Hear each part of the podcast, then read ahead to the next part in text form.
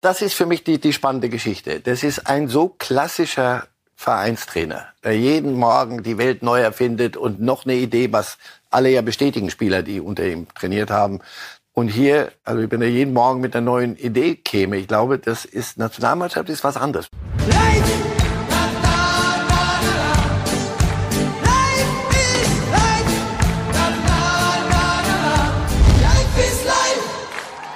Jawohl, Reif ist wieder live heute am Freitag, 13. Oktober 2023. Im Studio dabei Marcel Reif. Guten Tag, Herr Reif. Na sowas, guten Morgen. Sind Sie schon gespannt auf das erste Länderspiel morgen? Fühlt sich anders an als viele Länderspiele in den letzten Jahren, weil man so eine positive Neugier hat? Zwei Fragen gleich, gleich auf einmal.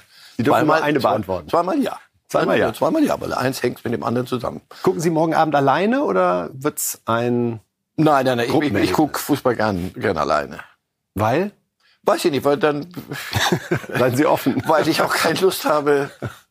zu kommen. Komm, du hast doch früher so, so viel gelabert. Erzähl doch mal was. Wenn ich gucken möchte und mich das wirklich interessiert und nicht, na hoffentlich ist das bald zu Ende, äh, dann, dann gucke ich gern für mich solo. Eher mit einem Glas Wein oder einer Flasche Bier oder Wasser? Je nachdem. Manchmal so, manchmal so. Dann werden wir am Montag nachfragen, Herr Reif, was es wird nichts ändern, egal was ich trinke. Das Spiel, Sie werden es selber machen müssen. Also Sie fragen mich so, als könnten wir jetzt über die Rahmen, was wollen Sie noch wissen, über die Rahmenbedingungen die Sache besser machen. Aber man, wir merken doch, warum nicht? Mindestens warum nicht? Warum soll ich mir das nicht angucken?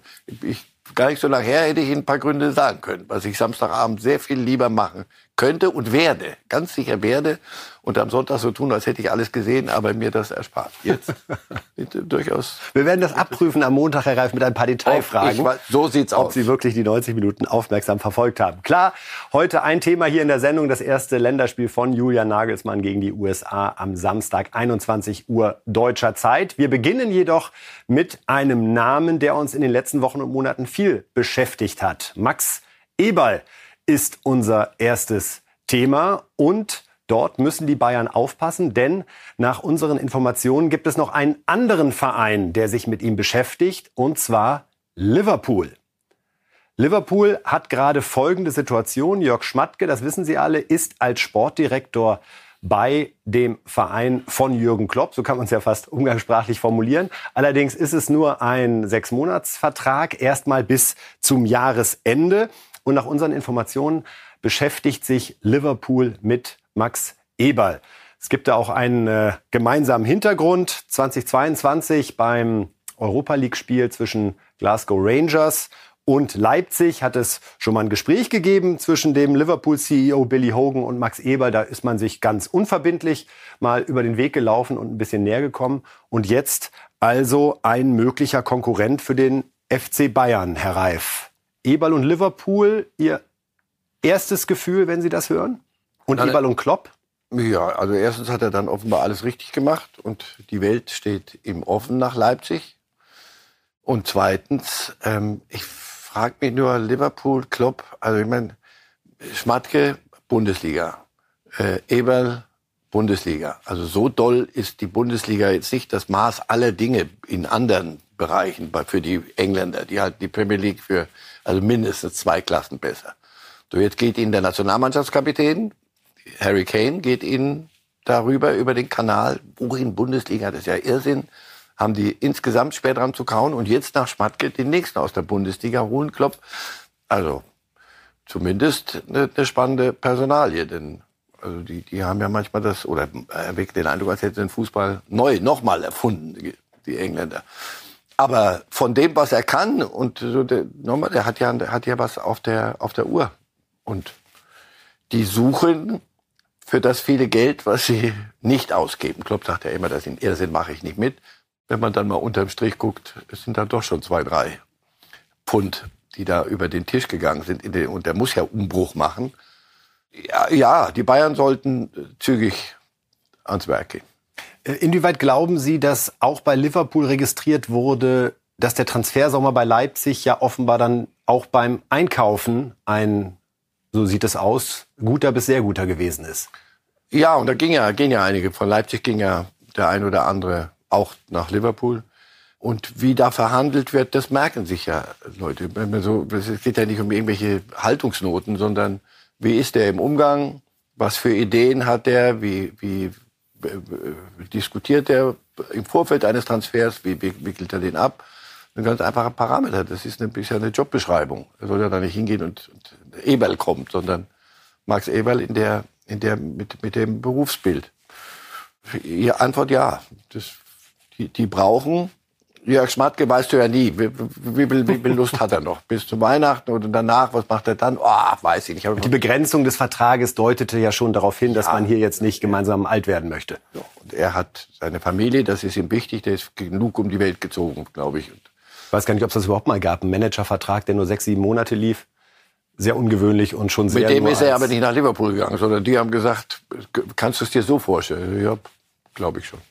Ich mag Jörg Schmacke gern und ich find, das, fand das überraschend, aber das zeigt, dass er auch nicht alles falsch gemacht haben im, kann im Lauf der Jahre. Und wir waren ja alle überrascht, dass Max Eberl auf der aktuellen Länderspielreise mit dabei ist in den USA, wenn man hört, dass Liverpool ihn auch auf dem Zettel hat und sich zumindest damit beschäftigt, ob er eine Lösung sein könnte. Dazu passt auch, dass die Besitzer von Liverpool, die äh, Fenway Sports Group, ja in den USA sitzt. Und ein Eberl, der da jetzt zehn Tage rumläuft, um es mal so zu sagen, vielleicht und verbindet die man New England Patriots, glaube ich, ist Fenway Group, die, wo die Nationalmannschaft gerade auf dem Gelände trainiert. Insofern eine zufällig große räumliche Nähe. Man wird sich schon an irgendeiner Ecke, wenn man möchte, über den Weg laufen. Das hat die Vergangenheit gezeigt, meinen Sie. Ja? wenn man reden möchte. Wenn man reden möchte, kriegt man es hin. Wenn man nicht reden möchte, kriegt man es auch hin. Aber Was meinen Sie, löst das bei den Bayern aus, wenn Sie mitbekommen, dass Eberl ja bei einem anderen Verein Thema ist, der ja Augenhöhe ist da, denke ich, die richtige Formulierung ja. darstellt und da das könnte Dinge beschleunigen? Ja, na klar. Also man möchten die ja dann auch wissen. Oder Max, unterschreibst du bei Liverpool unten neun Monate später kommst du doch zu uns? Nein, das glaube ich, das geht nur einmal so. Wie mit Leipzig und Folge. Also sie, sie, ein gewisser Handlungsdruck, ja. Sie, und alles, was du aus München hörst, so wie das Organigramm sich da jetzt so zurechtruckelt, wer da wo seinen Platz hat, welche Zimmer bezogen werden, kann ich aber euch gar nicht mehr nachlesen, wer, wer aus welchem Fenster rausgucken kann. Ein Raum soll noch leer stehen, oben auf der Chefetage. Und natürlich ein Sportdirektor. Ich habe immer gesagt, ein Gegengewicht zu einem Trainer muss ja nicht toll sein, aber egal, zu, egal zu welchem Trainer, eine Figur, die dann sich um die sportlichen Dinge kümmert und nicht nur Uli Hoeneß oder Karl-Heinz Rummenigge immer noch. Uli Hoeneß haben wir später in der Sendung nochmal auch mit einer das Aussage zu Max Eber, das glauben Sie. Tut uns ja den Gefallen, die Bundesliga-Pause weiterhin ja, zu versüßen. Wohl. Also, Max Eberl, Leipzig oder Bayern, wir bleiben für Sie dran. Liverpool oder Bayern, Leipzig, glaube ich. Oh, absolut. Leipzig hat sich in dem Fall erledigt, erledigt die vergangene Situation. Also, Liverpool oder Bayern, rote Trikots würden es auf jeden Fall werden. Und wir bleiben für Sie dran, heute auch über den Tag, wenn es da weitere Entwicklungen gibt. Jetzt schauen wir auf Julian Nagelsmann und die Nationalmannschaft. Es geht also los am Samstag 21 Uhr gegen die USA deutscher Zeit. Und äh, Gündogan hat so schön beschrieben, äh, was Nagelsmann für ihn ausmacht jetzt so nach den ersten Tagen. Er wählte da die Adjektive, Herr Reif, kurz, knapp, konkret und klar. Habe ich erst gedacht, Nagelsmann wäre auch einer für Bild, wenn das seine äh, Herangehensweise aktuell ist. Und auch Thomas Müller hat das unterstrichen. Er hat gesagt, an allem, was Nagelsmann gerade macht, merkt man, dass er sehr auf diese Kurzfristigkeit ausgerichtet ist, es einfach zu halten. Wir haben jetzt nur diese neun Monate. In der Zeit müssen wir es einfach halten. Und Müller hat sogar die Vertragslaufzeit da als hilfreich wahrgenommen, weil er sagt, selbst damit wird dokumentiert. Wir haben hier jetzt gerade ein neun Monats Thema. Können Sie das nachvollziehen? Absolut. Absolut. Das, glaube ich, hat ähm, Hansi Flick den Job letztlich gekostet und das mit seiner Idee, wir müssen hier was entwickeln und das geht nicht nur ein bisschen über den Tellerrand, müssen wir hinausschauen und dann kommt ja danach noch eine WM und dann wollen wir ja gucken und machen und dann sollte man heranführen, entwickeln und andere, dann, die sollen nicht mehr im Wege stehen, Ältere, die auf die verzichte ich, sondern also alles ehrenwert, Gottes Willen. Nur die Ergebnisse sahen dann erstens nicht so aus und der, die Art Fußball auch nicht. Das heißt, irgendwann mal, pass auf, der Ansatz war ja falsch. Hansi Flick hat kein silbernes Besteck geklaut, hat auch sonst keine, keinen Unsinn ver, ver, verzapft oder Dinge, schlimme, schlimme Dinge getan, sondern einfach der Ansatz war völlig daneben. Und Nagelsmann ist schlau, intelligent genug und glaube ich auch so im Vorfeld so besprochen, den völlig anderen Ansatz zu wählen. Nämlich, ich bin Nationaltrainer, entwickeln sollen die Clubs, die sollen gucken, ob sie, ob sie die Musialas und ähnliche nachschieben. Und dann werden wir das schon sehen. Oder wird mein Nachfolger, davon gehe ich aus, mein Nachfolger als Nationaltrainer wird das schon sehen. Ich habe jetzt folgendes Projekt, das sieht aus nächsten Sommer. Und bis dahin habe ich eine Idee zu entwickeln, die weiterzugeben und die Besten spielen zu lassen. Er wurde gefragt, Herr Reif, auch nach dem System, das er jetzt spielen lassen will mit der Nationalmannschaft. Und die Antwort darauf, würde ich sagen, ist dann doch ein typischer Nagelsmann. Ja, das, ich hoffe, dass ihr das dann seht in den Spielen. Ich will jetzt nicht zu viel verraten, sondern ihr sollt das Spiel sehen, anschauen, bewerten. Habe ich äh, schon oft gesagt in meinen vielen PKs, dass schon meine Idee ist, dass äh, dann auch die Journalisten wenn Sie das Spiel sehen, äh, verstehen, um was es geht und was die Idee dahinter ist. Wenn ich jetzt euch alles beschreibe, ist es ein bisschen leicht für euch. Äh, ihr solltet auch ein bisschen einen Job haben, der spannend ist und demnach dürft ihr es sehen, bewerten und hinterher fragen. Dann kann ich euch sagen, ja oder nein, das wollten wir so machen oder wollten wir nicht so machen. Ja, gut gelaunt, unser neuer Bundestrainer, oder? Ja, ja, der, der wurde nicht geprügelt zu dem Job. Ich habe mich gewundert, dass er es macht. Aber möglicherweise war ihm klar, so ein Club übernehmen, wo ist einer, der gerade passen würde. Da gab es ja mal im Gespräch. Ich glaube, dass das für ihn auch ganz gut läuft. Wenn er allerdings ja, Gewinnt? ja, aber natürlich, schauen Sie, das ist ja, das ist ja, klingt gut, es ist pfiffig, es ist witzig, aber das wird nichts nutzen. Das wird schon am Samstag nichts nutzen und noch weniger nächsten Sommer, sondern mit seiner Art, die, die man ja, das ist ja gewinnend. Das ist ja, man hat ja was, das macht ja Spaß, dem zuzuhören. Nur äh, geprüft wird er nicht daran, sondern. Spannend war übrigens auch, dass Gündogan sagte, ich war total überrascht, wie groß, wie der groß ist. Der, der ist schon ein Ochse. ja, 1,90 Meter. Ja, ja, ja. Und uh, kommt auch so daher, der versteckt sich ja nicht. Warum auch? Nein, nein, das ist eine, eine gute Lösung, glaube ich, insgesamt, was da passiert. Und mit Rudi Völler, den wir da gerade sehen, als Mentor und als einer, der ihm dann auch mal sagen kann, du nicht nur witzig, sondern jetzt mal hin und wieder musst du den Journalisten auch mal was, einen Satz mit A, B, C geben, weil sonst sagen die, wo sind, bei welcher Veranstaltung sind wir hier? Und dann also das hilft sehr. Die wir Kombination uns, könnte gehen. Wir hören uns nochmal Julian Nagelsmann an. Er blickt auch einmal zurück auf seine Auszeit und die Monate ohne einen Job als Fußballtrainer. Ja, kurzzeitig schon. Natürlich war Urlaub machen auch mal nicht schlecht und Kraft zu tanken. Ich glaube, das kann sich ja jeder vorstellen. Ich bin in dem Fußballrad, seitdem ich 14 bin. Deswegen hatte ich die Situation noch nie. Äh, Kraft tanken war auch angenehm, aber generell freue ich mich extrem wieder mit der Mannschaft zu arbeiten. Natürlich in ein bisschen anderen Konstellationen, mit ein bisschen weniger Zeit und äh, mit einer Mannschaft, die man äh, immer wieder zusammenstellt. Das ist schon was anderes, aber ich freue mich darauf, wieder auf dem Platz zu stehen. Das ist das, was mir am meisten Spaß macht. Ich mag auch Medienrunden, aber die Arbeit auf dem Platz ist trotzdem äh, mir tatsächlich noch ein bisschen lieber und demnach freue ich mich sehr drauf. Ja. Das wird ja mit das Spannendste, finde ich. Jemand, der bisher ausschließlich als Vereinstrainer erzählt hat, was der dann auch hinterher sagt, was für ihn so wahnsinnig entweder leichter oder schwieriger war. Dieses nicht beschäftigen müssen mit Transferphasen, denke ich mal, ist ja was Angenehmes. Und auf der anderen Seite sind einem auch die Hände teilweise dann so ein bisschen gebunden, weil man ja, muss ja damit ja. leben, was da ist. Ich widerspreche ihn ungern, aber der hat vor jedem Länderspiel eine Transferphase. Sondern wer, wer kommt, wer geht, wer soll kommen, wer passt. Oh nee, aber er weiß, er kriegt jeden Spieler, den er will. Das ist der große das Unterschied. Ist das, das macht dieser, da braucht er nicht Max Eberl dazu. Das, das kriegt er dann schon geregelt.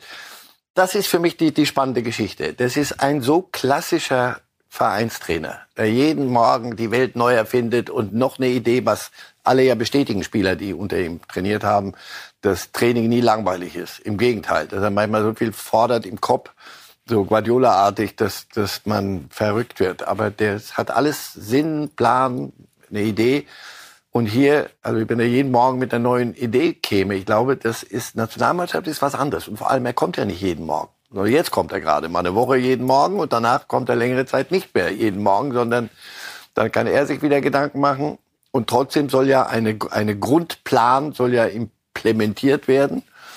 An denen sich die bis zumindest bis zum nächsten Sommer die Nationalmannschaft in welcher Formation auch immer hält. Das ist ja so. Und das bin ich gespannt, wie er das, wie er das hinkriegt. Und jetzt gucken wir mal, Herr Reif, ob sich Julian Nagelsmann an die Aufstellung hält, die Sie mal entworfen haben. Bei aller Bescheidenheit. Wir gucken mal als kleine Diskussionsgrundlage. Mal, rufen Sie ihn mal an, jetzt schalten Sie ihn zu. So, Marcel Reif hat mal elf Spieler platziert. Wen haben wir denn da? Also Ter Stegen im Tor ist jetzt keine Riesenüberraschung. Rüdiger und Hummels in der Innenverteidigung, Großens links, Tar rechts. Dann hätten wir Kimmich und Goretzka nebeneinander im Mittelfeld. Davor Gündogan, links Musiala, rechts Sané, vorne Füllkrug. Herr Reif, ich könnte mir vorstellen, dass die tatsächlich so spielen. ha, weiß, das ist ein verstecktes Na, Kompliment. Ist, Dankeschön. Also ich bin manchmal hat man verrückt. ja so ein Gefühl, wenn man auf eine Aufstellung guckt, denkt man so, wer auch immer hat sich denn was auch immer dabei gedacht. So ist immer die Frage ein bisschen, wer wird rechts in der Viererkette spielen? Das ist sicherlich. Da hat das gut gemacht. Und wenn, wenn einer es mal gut gemacht hat, sollte man, da wird da nicht ein Überfluss an, an Nachdrängenden haben denke ich, gibt es keinen Grund, da was zu ändern. Und dann hatte ich noch geschaut, ich meine, wir haben einen Würz, einen Havertz, einen Müller auf der Bank. Ich will jetzt nicht wieder sagen, müssen wir nicht eigentlich Europameister werden, aber es ist schon eine Qualität, gerade in der Offensive da, wo wir gut mithalten können müssten, erst recht gegen die USA und Mexiko. Und das haben wir uns seit 2014 Weltmeister, 2018, seit 2018 doch hin und wieder gefragt. Warum aus dem Reservoir, das da rumsitzt oder rumlaufen könnte. Warum kriegt man da nicht eine Nationalmannschaft hin, die Vorrunden über, übersteht? Genau das ist es. Zum Glück sagen Sie jetzt nicht, aber muss nicht der spielen. Ja, aber nochmal elf, darüber, wie immer, seit etwa vier Jahren, seit wir das hier machen, werde ich immer gern zurückfragen. Aber es bleibt bei elf. Das heißt, einer muss dann raus. Ich könnte mir, ja, ich könnte mir vorstellen, zum Beispiel auch das, wir haben ja kein... Machen Sie es nicht kaputt jetzt? Nein, aber Gnabry fehlt. Normal hätte ich gesagt, Gnabry spielt dann auf Aus und da hätte man einen sowieso einen zu viel gehabt. Möglicherweise im Mittelfeld Goretzka, Kimmich, Gündogan, vielleicht bin ich da ein bisschen zu sicherheitstechnisch noch unterwegs. Ja, aber eigentlich ist das doch immer so ein bisschen in meiner Wahrnehmung so der, die Wunschvorstellung auch der Fußballfans gewesen. Wir haben diese drei hervorragenden Mittelfeldspieler, alle auch mit unterschiedlichen Qualitäten. Das ist ja nicht so ein geklonter mhm. äh, und alle machen das Gleiche, sondern dass dieses Dreieck bisher nicht die Kraft und Stärke entfaltet hat, die es auf jeden Fall mitbringt, ist ja auch so eines der Rätsel der Nationalmannschaft aus den vergangenen Jahren. Finde ja, Gündogan hat, hat überhaupt nicht gespielt, außer ein bisschen bei Manchester City. Ist ja ein bisschen rumgelaufen, hat dann Triple gewonnen, wurde Kapitän. Aber Nationalmannschaft immer war der non-existent. Entweder er selber nicht gut genug, da weiß ich, hat, hat er auch hin und wieder so gespielt, dass man gesagt hat, was, was willst du mit dem? Also so, so ein bescheidener, stiller, das ist nicht die Idee. Aber hier nochmal, das sind so drei und dann Musiala, den würde ich so als Freigeist sehen, da uns Gnabry fehlt oder den Außen nochmal, den sehe ich nicht so. Sané ist klar, der kann aber links wie rechts und der Musiala kann links wie rechts und Mitte und hinten und der kann rumturnen das hat, das könnte ich mir so gut vorstellen. Es könnte aber auch sein, dass du sagst, pass auf, die, die Amerikaner machen sich ins Hemd, die, weil die das alles nicht gehört haben, was wir hier reden und, und die letzten Jahre nicht gesehen haben und stellen sich nur hinten rein, was ich mir aber nicht vorstellen kann. Aber wenn, dann kannst du aus dem Mittelfeld auch Goretzka, egal wen, Goretzka, Kimmich, Gündogan rausnehmen und dafür Müller, Führig zum Beispiel. Nein, Führig zum Beispiel, weil das ein klarer Außenspieler ist und dann mal gucken, ob man so. Das könnte so ein Debüt geben, aber ich glaube, dass Nagelsmann beim ersten Spiel, das er zu verantworten hat, mit der Experimentierfreude konservativ umgeht. Einen hat er dabei, wieder nominiert, Mats Hummels. Zum ersten Mal seit der Euro 2021 ist er im Kader und Nagelsmann hat erklärt, was er sich von Hummels erhofft, denn das geht weit darüber hinaus, einfach Zweikämpfe zu gewinnen. Ja, der wird voll spielen können. Ich glaube, Mats hat immer ein bisschen Wehwehchen. Das ist, glaube ich, normal, dass du immer Schläge kriegst im Spiel. Äh, Mats ist einer, der sehr viel Zweikämpfe sucht im Spiel, von dem er auch ganz normal ist, dass er da den einen oder anderen Schlag abbekommt. Der Plan ist wie mit jedem anderen Spieler, dass er uns kennenlernt, dass er sofort die Idee versteht. Das habe ich ja schon gesagt, dass das ein, auch ein Grund ist, warum er dabei ist, weil A natürlich sehr gute Leistung aktuell bringt, aber B natürlich auch einer ist, der taktisch großes Verständnis hat, der auch coacht, der andere Spieler auch anleiten kann, der auch Ideen weiter vermitteln kann der ähm, auch im Spiel in, in Dortmund sehr viel spricht mit seinen Nebenmännern. Wir brauchen das, wir brauchen einfach Spieler, die Verantwortung so ähnlich, Herr Reif, hat Terzic auch über Hummels gesprochen, wo es darum ging, ich brauche jemanden auf dem Platz, der auch coachen kann. Das ist für Hummels schon ein gewaltiger Aufstieg, wenn ich das sagen darf, dass er bis vor kurzem nicht mal dazugehörte. Man hat den Eindruck, das ist jetzt von der Persönlichkeit und vom Aufgabenspektrum fast der wichtigste Mann. Denn Müller wird, ob Müller spielt, werden wir sehen, aber ist vielleicht die ähnliche Betrachtung. Einen von den beiden wird er vermutlich allein aus Coaching-Aspekten aufbieten. Naja, und das wird von den Mitspielern, werden die akzeptiert. Es ist immer gefährlich, wenn einer Coach permanent, also labert. Bei Müller sagt aber sich selber auch, im Stück, so, manche, manche witzeln so rum, Radio Müller und so, aber die, die sehen, dass das einen Sinn ergibt. Und Hummels muss nicht mehr die ganze Welt coachen und auch nicht erklären nach jedem Spiel und sondern der hat seinen, seinen Platz gefunden. Das ist, das ist im Leben so. Manchmal bist du die Kapitän und Vizekapitän und Mannschaftsrat und all das und hinterher sich in jedes, vor jedes Mikro stellen müssen, weil die anderen stiften gehen und die Welt erklären. Hummels hat seinen Platz gefunden und das merkst du, das erleichtert seine, sein Spiel auch. Das wirkt alles normaler, einfacher, klarer, entspannter. Und dann kann der in Ruhe coachen und deswegen lässt ihn Terzic ja spielen, nicht weil er das toll findet und lustig, sondern weil der ihm was bringt und dasselbe macht Nagelsmann. Völlig richtig. Fast eine Parallele zwischen Mats Hummels und Marcel Reif. Wenn ich denke, wo Sie schon überall gearbeitet haben, ja. bis Sie diesen Platz gefunden haben, bis wo Sie 350 Sendungen in vier Jahren machen, Sie an. Ne? Das ist so, im Alter findet man manchmal. Hummels wird sich zu dem Vergleich So, wir sind bei den Bayern.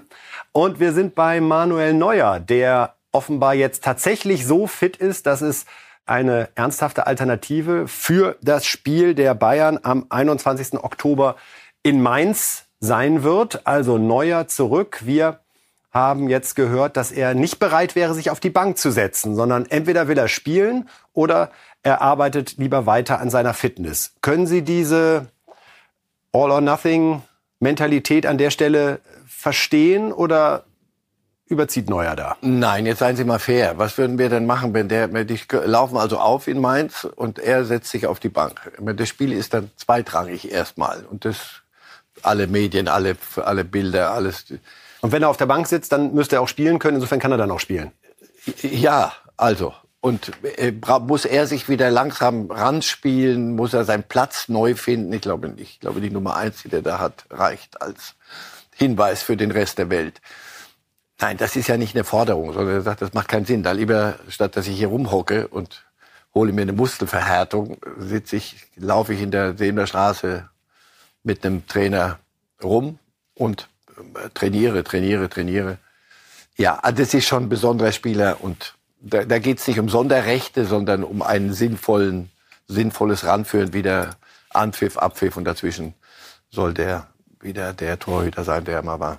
Es wäre das Comeback nach zehn Monaten, dann also am 21. Oktober in Mainz. Ja, die Bayern, wenn wir gerade über die Bayern reden, dann reden wir vor allen Dingen über Aussagen von Uli Hoeneß, der zunächst am Sonntag ja im BR sich geäußert hatte, jetzt den Kollegen von RTL ein Interview gegeben hat und insofern in Anbetracht der eigentlich gerade sich etwas beruhigenden Situation beim FC Bayern seinen Teil dazu beiträgt, ja, dass wir diskutieren können, Herr Reif. Insofern sagen wir Danke und beschäftigen uns vor allen Dingen mit seinen Formulierungen rund um Thomas Tuchel. Da hat er nämlich vergangene Aussagen kritisiert. Auch das war häufiger Thema hier in der Sendung. Also Uli Hoeneß sagt, der ein oder andere von uns, inklusive des Trainers, haben ein paar unkluge Äußerungen gemacht weil ich mein eigenes Team nicht schlecht aussehen lasse, indem ich sage, wir sind zu dünn besetzt, wir sind dies, wir sind jenes. Wenn Sie jedes Wochenende sehen, was wir auf der Bank sitzen haben, nur Nationalspieler, dann haben wir keinen dünnen Kader. Ich sehe es ja wie Uli Hoeneß inhaltlich, aber warum sagt er das jetzt doch mal? Oh, da, da bin ich dann doch schon äh, zu alt, für, um alles nachvollziehen zu können, was Uli Hoeneß macht. Sie sagen nachzuvollziehen, aber gegen Preußen Münster nicht, weil ihnen langweilig war, haben dann doch in der Innenverteidigung, glaube ich, Masraui und Goretzka gespielt. Also an der, in der Position und nichts anderes hat der Tuchel damals gesagt. Ich habe mich allerdings auch damals gefragt, muss er das öffentlich so laut sagen? Und Tuchel. die Diskussion um die Holding Six. Um die Holding und das alles immer wieder. Das steht einem Trainer eigentlich nicht zu, so nicht zumindest nicht mit der Wucht. Aber jetzt hat er das doch geschluckt. Er hat gesagt, bis Weihnachten müssen wir das irgendwie hinkriegen und dann bin ich eben kreativ und dann wurde ihm auch noch mitgeteilt vom Vorstandsvorsitzenden von Dresden, glaube ich, jetzt muss er zeigen, dass er kreativ ist und das alles verhandeln die öffentlich, so dass wir hier was zu reden haben. Das wundert mich so ein bisschen. Jetzt war der Käse eigentlich doch schon fast verdaut Und dann kommt Uli Hoeneß. Schönes sagt, Bild. Ja, okay. und dann kommt Uli, ja, ne, gegessen, idiotisches Bild. Ich mochte das nie, aber jetzt benutze ich selber. Und dann äh, fängt Uli Hoeneß wieder von vorne an. Also, Tuchel ist schlau und alt genug, jetzt nicht nochmal drauf zu reagieren, nehme ich an. Aber du fragst dich wirklich, warum verhandeln die Bayern das alles so? so oder Uli Hoeneß das jetzt nach außen und dann nochmal mit, mit Oliver Kahn nochmal ab, abrechnen und nochmal solche Dinge. Dann antwortet der, ich sehe das ja, lese ja unsere Zeitung und so. Begeistert. Gucke ich, dann denke ich, was für ein Thema. Wenn du das nicht gesagt hättest, hätten die sich was Neues einfallen lassen müssen da unten. Aber jedenfalls hätten sie sich nicht mit den Bayern beschäftigt. Und geht es hier nicht aus, so dass man sagt, ich Was ist der Zeitpunkt? Ja, ehrlich, authentisch, das ist ja immer das Totschlagargument dann, aber, aber verwunderlich. Können wir uns darauf einigen? Total. Eine Botschaft habe ich dann doch auch klar Richtung Thomas Tuchel noch wahrgenommen, denn Uli Hoeneß hat sich auch zu möglichen Einkäufen in der Wintertransferphase im Januar Gedanken gemacht. Da sagte er, wenn wir bis dahin das Gefühl haben, dass wir Ergänzungen brauchen, werden wir das tun. Die große Transferoffensive wird es aber mit Sicherheit nicht geben. Das freut vor allen Dingen unser Konto. Wir sind ein Wirtschaftsunternehmen. Jetzt ist die spannende Frage, ist Palinja von Fulham eine große Transferoffensive oder nicht? Denn den hätte Tuchel gerne und den hatte er ja auch fast schon. Und er wird auch kommen.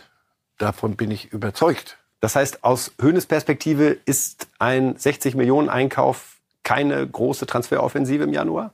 alles unter 100 Millionen ist ablösefrei. Nein. Nein, vor, vor sechs, sieben Monaten hat er dann nicht zuletzt Hönes gesagt, wir machen den Wahnsinn nicht mit. dann kam Kane und jetzt ist Uli Hönes bemüht, mir vorzurechnen, dass es nur 95 Millionen waren. Mit Boni allerdings, die so aussehen wie morgen früh scheint aber die Sonne. Wenn die Sonne scheint, werden weitere 10 Millionen fällig. Also hör auf, ist doch gut.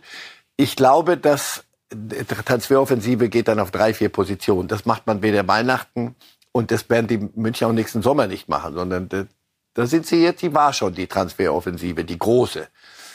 Und jetzt braucht man eine Holding Six und einen, der auch bisschen entlastet, sodass in der Innenverteidigung möglicherweise noch was passiert.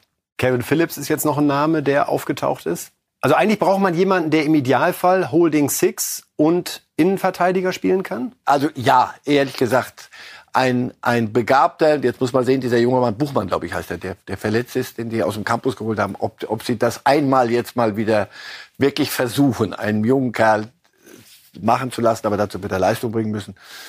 Da haben sie genau die zwei, zwei Positionen, die so nicht, nicht so dolle sind. Oder auch rechts, äh, Außenverteidiger. Das sind so Punkte. Nochmal, wir reden hier nicht irgendwie Transferoffensive und was heißt das Millionen, sondern Positionen besetzt. Tore will ja Spieler haben, damit er eine Mannschaft auf den Platz bringen kann, die Sinn ergibt. Also Palinja, denke ich, wird Weihnachten kommen. Und ich kann sagen, also aus Ihrer Sicht die gute Nachricht für Tuchel.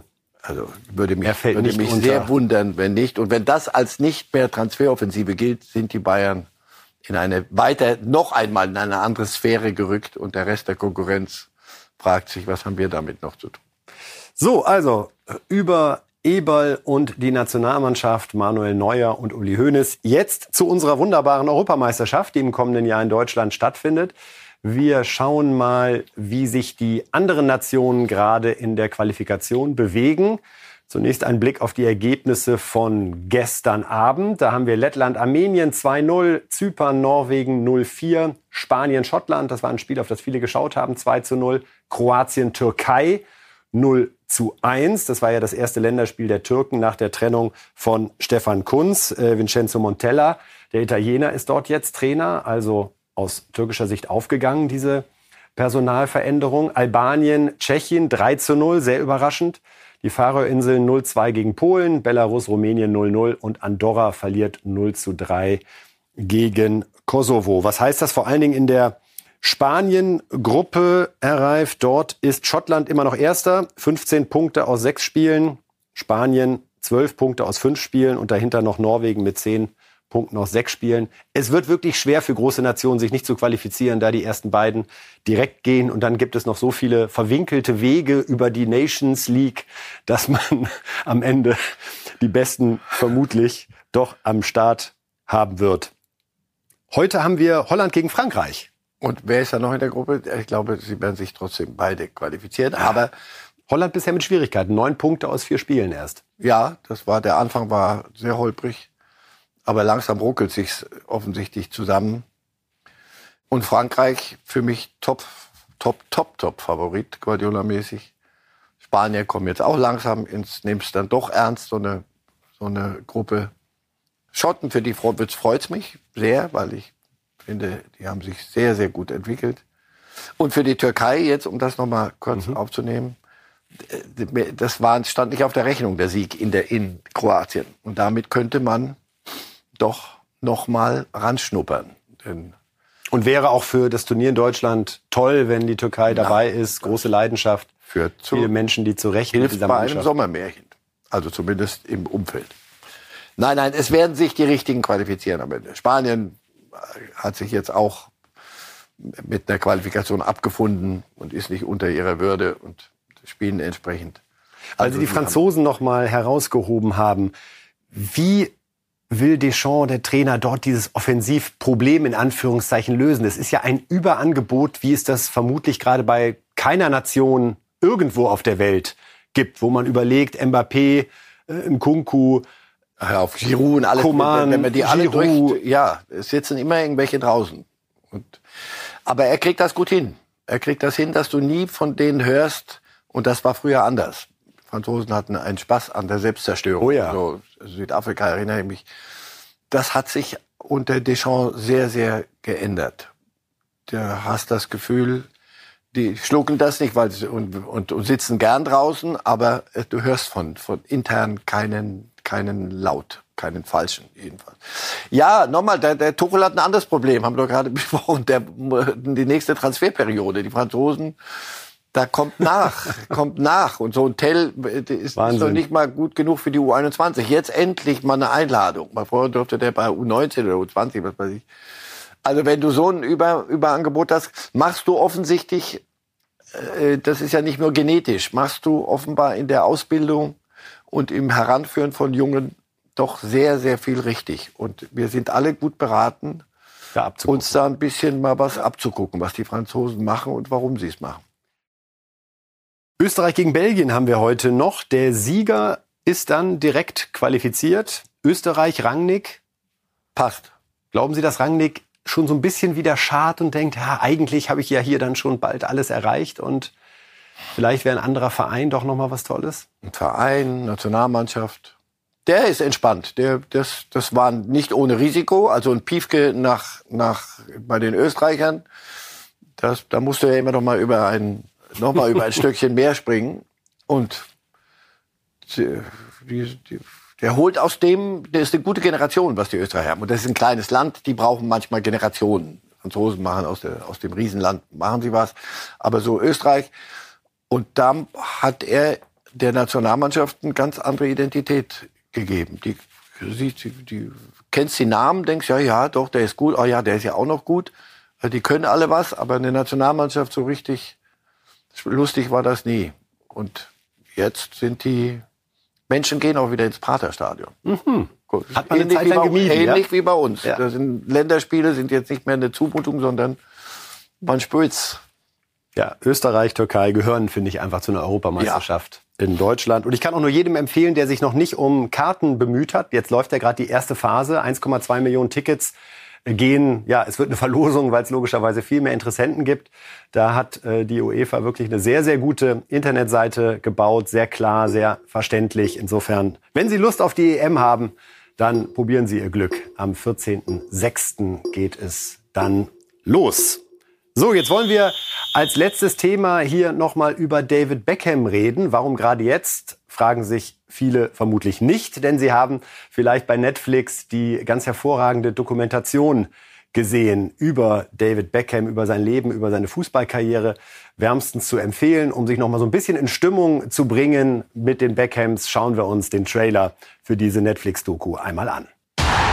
Tonight we bring you the story of how David Beckham became a global phenomenon.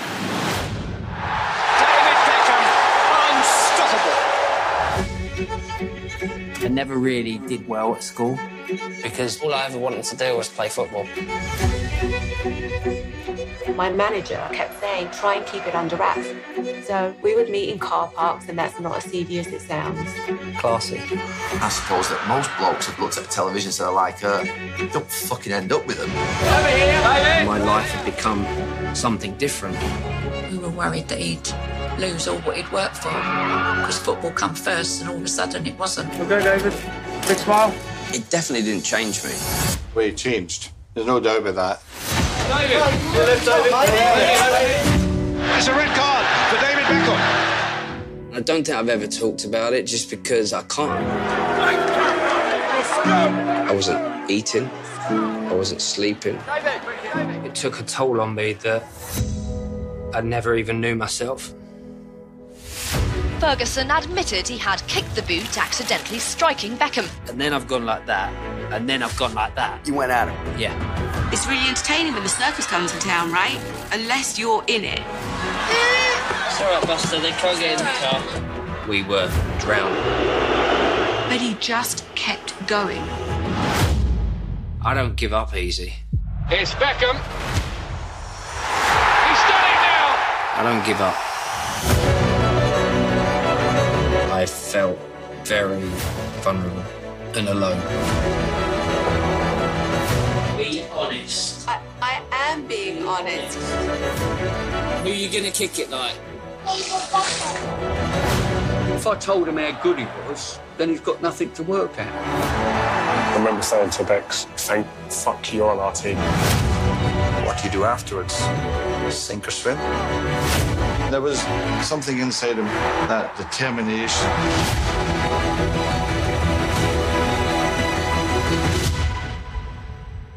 You haven't seen nothing yet. There's more to come. Maybe. There's more to come. Maybe, sagte er damals als ganz, ganz junger Beckham. Und es kam noch eine Menge, wie diese Doku nochmal eindrucksvoll schildert. Also wirklich eine Empfehlung für die ganze Familie. Ein bisschen Fußball interessiert sollte man sein, aber es lohnt sich. Herr Ralf, bevor wir auch über den Fußballer David Beckham reden, Sie würden ihn alleine lieben für seine Kleiderschränke. Da sind großartige Bilder dabei. Also man schreitet er hindurch und er hat alles nach Farben, nach Jahreszeiten sortiert. Die Pullover legt er auch Wert darauf, extra nochmal so geschichtet, so dass sie so ein bisschen sich nach hinten entwickeln. Und was ich am beeindruckendsten oder originellsten fand, er hat eine Kleiderstange, wo er die Woche klamottenmäßig vorplant. Das heißt, er macht sich einmal am Sonntag Gedanken, was ziehe ich am Montag an, hängt es hin, was ziehe ich am Dienstag an, hängt es hin. Ist er einer der bestangezogensten Menschen auf diesem Erdball? Der bestangezogenen, das ist schon plural, ist schon das Superlativ. Aber Nehme ich mit, ja? ist er. Ist er der ist eine Stilikone. Das, das ist ähm, und sehr sicher in dem, was er macht. Schau, die, das klingt so lustig die ganze Woche. Er hat allerdings auch die ganze Woche öffentliche Auftritte. Unter einer kommt hier montags, freitags und ansonsten läuft man im Hemdchen rum. Nein, aber ähm, er sagt ja selber von sich auch, er ist ein Pedant der schlimmsten Art. Also alles muss immer sein, seine Ordnung haben. Das ist das, das kann ich niemandem vorwerfen. Ich, ich bin ähnlich ge- gestrickt in, in, in, in meinem Rahmen. Nein, nein, der ist schon, schon, wer so an sowas Spaß hat, guckt, guckt ihm gerne zu. Wie haben Sie die Fußballkarriere Beckham damals begleitet? War es Ihnen manchmal zu viel Show? Hat er möglicherweise, hätte er noch mehr aus seinen Qualitäten rausholen können? Hat man ihm teilweise Unrecht getan, weil man eher über die anderen Themen mehr berichtet hat und unterschätzt oder gar nicht mehr genau hingeguckt hat, wie viele Tore er nicht nur erzielt, sondern auch selbst vorbereitet hat? Alles ja. Alles ja, weil die. Welt hat ihn auch zu mehr gemacht als nur zu einem Fußballspieler. Wollte das damals auch. Ähm, so, so Maradona und sowas war, oder Pelé, das waren Weltstars als Fußballspieler. Aber die, die, die Popkultur hat einen David Beckham entdeckt und ihn zu, auch zu einer, auch außerhalb des Platzes vereinnahmt. Und das für einen jungen Kerl Mitte, Anfang 20, das alles zu schlucken, das alles mitzumachen, das alles, dann äh, führt ihn das Leben, weil das so ist halt zu, zu seiner Frau Posh, die dann auch noch von Spice Girls. Und das alles vermengt sich dann zu einer, einer Melange, die ist Wahnsinn. Also wenn man sich das zu, zu wirklich anguckt, zurückblickend, was wollte man von ihm? Mach hau die Freistöße rein. Aber auf der anderen Seite wirst du jetzt ganz andere Dinge bedienen müssen. Real Madrid hat ihn geholt, das Trikot, mit dem haben, allein haben sie ihm zum ersten Mal, glaube ich, mit, die, mit der 23 refinanziert und all tausend Dinge. Und dann passieren Dinge auf dem Platz und dann plötzlich sagt man, das alles interessiert nicht, sondern du bist Staatsfeind Nummer eins, denn du hast, bist vom Platz geflogen. Dadurch war eine große englische Generation, Class of, weiß das ja nicht mehr, diese Manchester-Jungs, da hatte die Engländer schon wie, wie heute mit Bellingham und so, hatten die so eine junge Generation und die versprach so viel. Das, das noch einmal zum Hintergrund auch für alle Zuschauerinnen und Zuschauer. Das war diese Weltmeisterschaft 1998, wo man große Hoffnungen auf die Engländer gesetzt hat. Das ganze Land stand hinter ihnen und gerade Beckham als Wunderjunge war einer, von dem sie es wissen wollten. Hoddle hat ihn dann zunächst gar nicht aufgestellt, hat da auch schon sehr öffentlich thematisiert, ja, das alles mit Spice Girl und sowas, das wird ja alles zu viel und die Konzentration leidet. Hat das fast so ein bisschen, also hat ihn sehr nach vorne geschoben, ihn dann nicht spielen lassen. Und dann ist er eben in der K.O.-Runde gegen Argentinien, hat er sich schon auch zu einem Tritt gegen Simeone hinreißen lassen. Wenn man dann aber den Simeone in der Doku sieht, ja, und breit grinsend erzählt er da, ja, ich habe mich schon ziemlich fallen lassen, also eigentlich war es kein Rot. Und dann wird wieder umgeschnitten und eben gezeigt, wie Beckham als Staatsfeind Nummer eins von den eigenen Fans in England ein Jahr lang gnadenlos ausgebuht wurde. Er ja, beschreibt ja Ausgebot, die haben dem äh, äh, Patronen nach Hause geschickt im, im Briefumschlag. Ja. Und er sagt jetzt auch, ich habe nicht gegessen, ich habe nicht geschlafen. Er war Staatsfeind Nummer eins. Egal wo, auch in Manchester war der nicht, wurde der nicht groß geschützt, sondern da war der, er war Staatsfeind Nummer eins. Und das muss ein Junge in dem Alter erst mal schlucken. Aber dann, der in, der, in dem Trailer ist der eine Freistoß, der da so links in den Winkel geht. Das war Qualifispiel gegen Griechenland. Und da hat er sie mit diesem Freistoß, letzte Minute, Beckham. Na, mit der ganzen, da war das alles passiert. In dieser Gemengelage geht er hin, sagt, mach ich und haut ihn in den Winkel rein. Und damit qualifizieren die sich. Und da war Friede auf all. Da, in dem Moment ist es, hat's funktioniert. Wieder.